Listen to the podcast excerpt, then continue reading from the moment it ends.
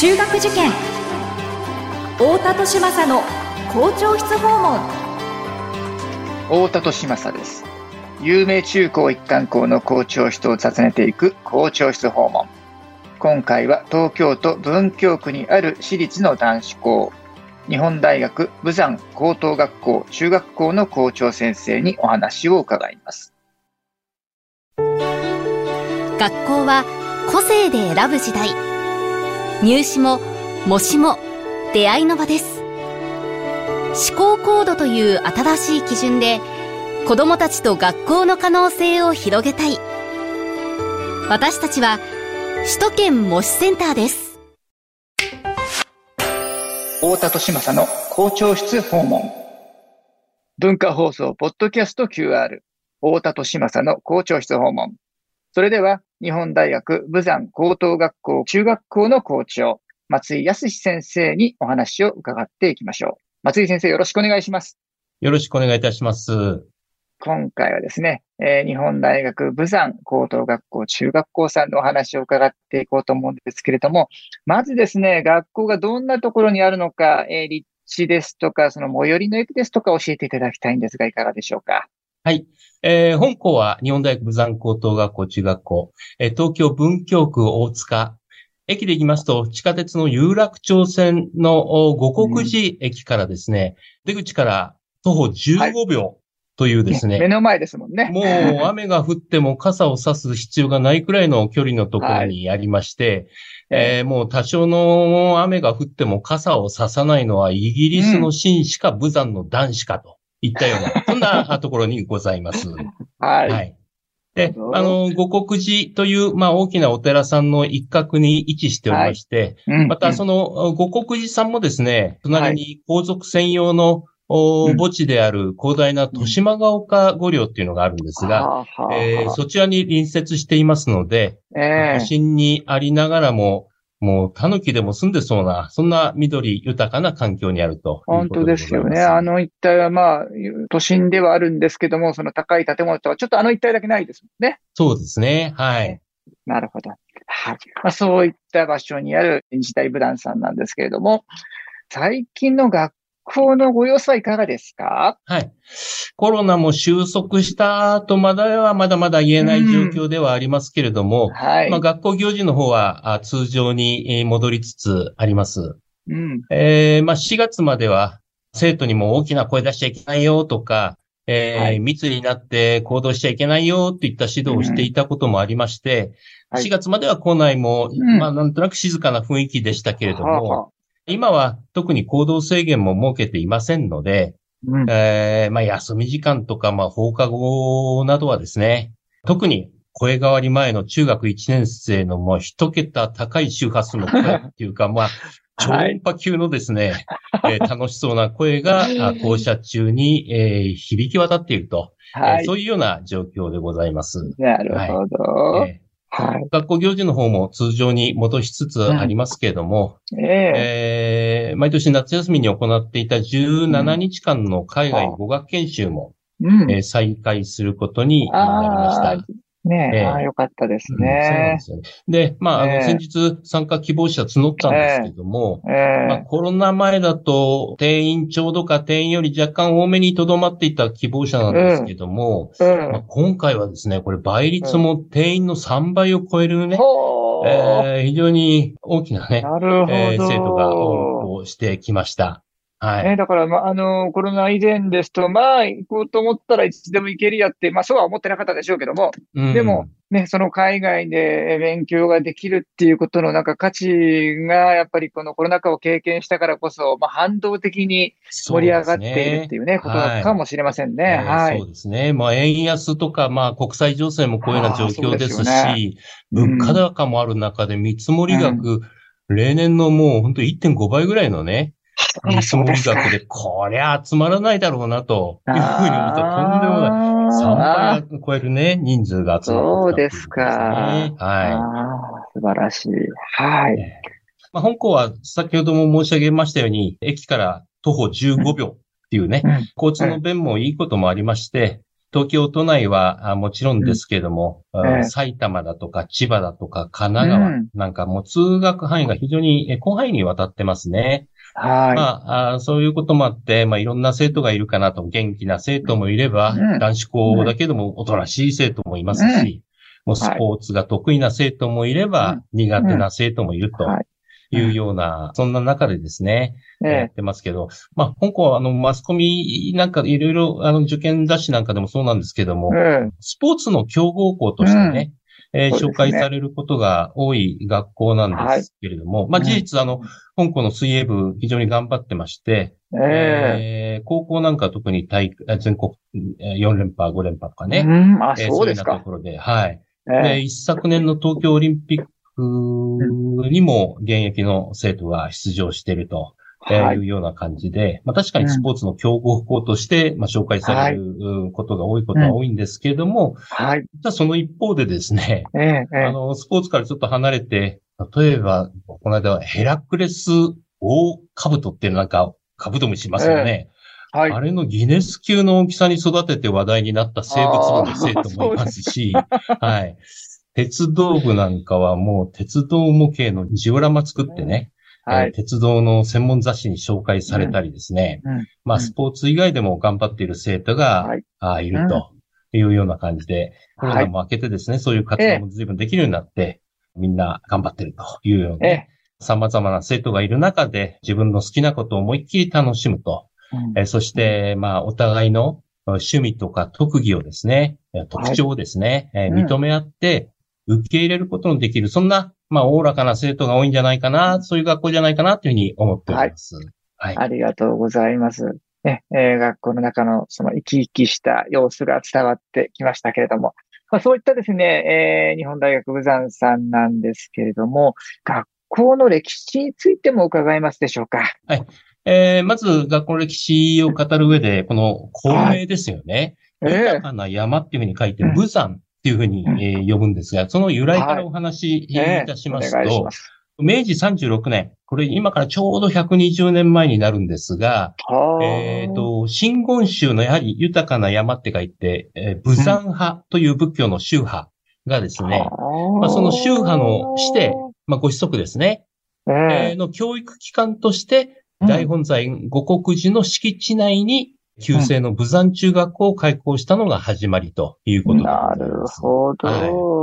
まあ、もちろん、えーそういううことですので、当時は宗派の教育機関としてね、お寺の後継ぎを育てるっていったうん。要素が強い学校だったようなんですけれども、ええ。まあその後、昭和29年ですけれども、学校運営がその宗教法人から学校法人日本大学に移って、まあ今では、あの宗教とは全く切り離された、えーええ日本大学のお付属中学、高等学校となって、うんえー現在に至っている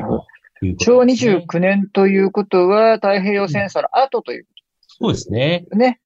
だから、来年でちょうど創設、日本大学としての創設70周年を迎えるというああことになります。はい。なるほええど。はい。まあ、運営がその日本大学へ移行する話し合いの中でね、やっはい。ぱりこの歴史ある武山っていう名前は何とか残してくれませんか、っていうか、うん、それじゃあぜひ残しましょうっていう、そういうやりとりがあって、そのまま武山っていう名前が引き継がれたと。そういうわけでごそういざいうます。ことでしたか。はいええ知りませんでした。多分、どこの学校でも、あの、ええその、それぞれの学校の、うん、創立者、誰々先生っていうのが、ええおそらくどこの学校でもあるのかなっていうふうに、はいえー思いますけども、ええ実は香港に限らず、日本大学が直接運営している、いわゆる直属の政府属高校、政府属中学って言いますけれども、うん。それの多くはですね、他の学校であるような創立者イコール何々先生っていう人物がうん。実はいるわけではなくて、運営母体である日本大学の創立に関わった明治政府の初代司法大臣、これはまあはい今でいう法務大臣に当たると思うんですけども、ええ。山田昭義伯爵をですね、学祖として、自主創造っていう日本大学の教育理念のもと、それぞれの付属校がそれぞれの校訓を定めて、はいそれに基づいた教育を展開していると、うんそういうことになりますね。なるほど。で、学校の校訓としては、そうですね。それぞれ付属校には、その自主創造のもと校訓を作っているわけなんですが、はい。そんな中、本校は強く正しくおおらかにというのを校訓にしましてですね。全。国に26う日本大学の付属校あるんですけれども、はい。その中の唯一の男子校として、うん。えー本校のもう、うん。旗印に、教育を進めている、はい。そういうことでございます。なるほど。ありがとうございます。まあそういった、えー歴史的背景をお持ちの日大武山さんなんですけれども、その武山さんのその教育のエッセンスをですね、何かその一般のご家庭で取り入れるヒントですか、あるいはその子育てアドバイスのようなものをいただければと思うんですが、いかがでしょうか？はい。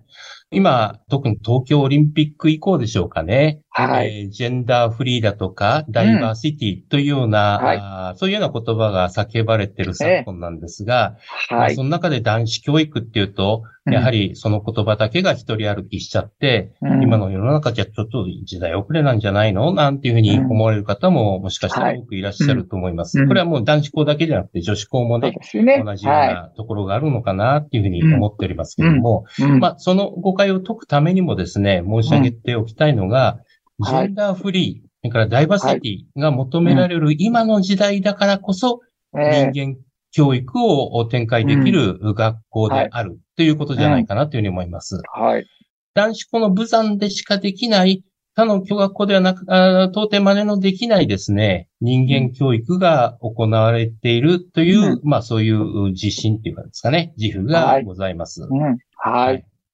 まあ実は、あの、私自身もですね、実は武山高校、日大武山高校の卒業生なんですけれども、うん。うん。えまあ私自身がですね、えーその武山で育んだ自分なりのこの人間力ですかね、についてちょっと紹介したいかなというふうに思ああお願いします。はい。実は私ですね、ええあの、このスポーツ強豪校と言われる日大武山はいの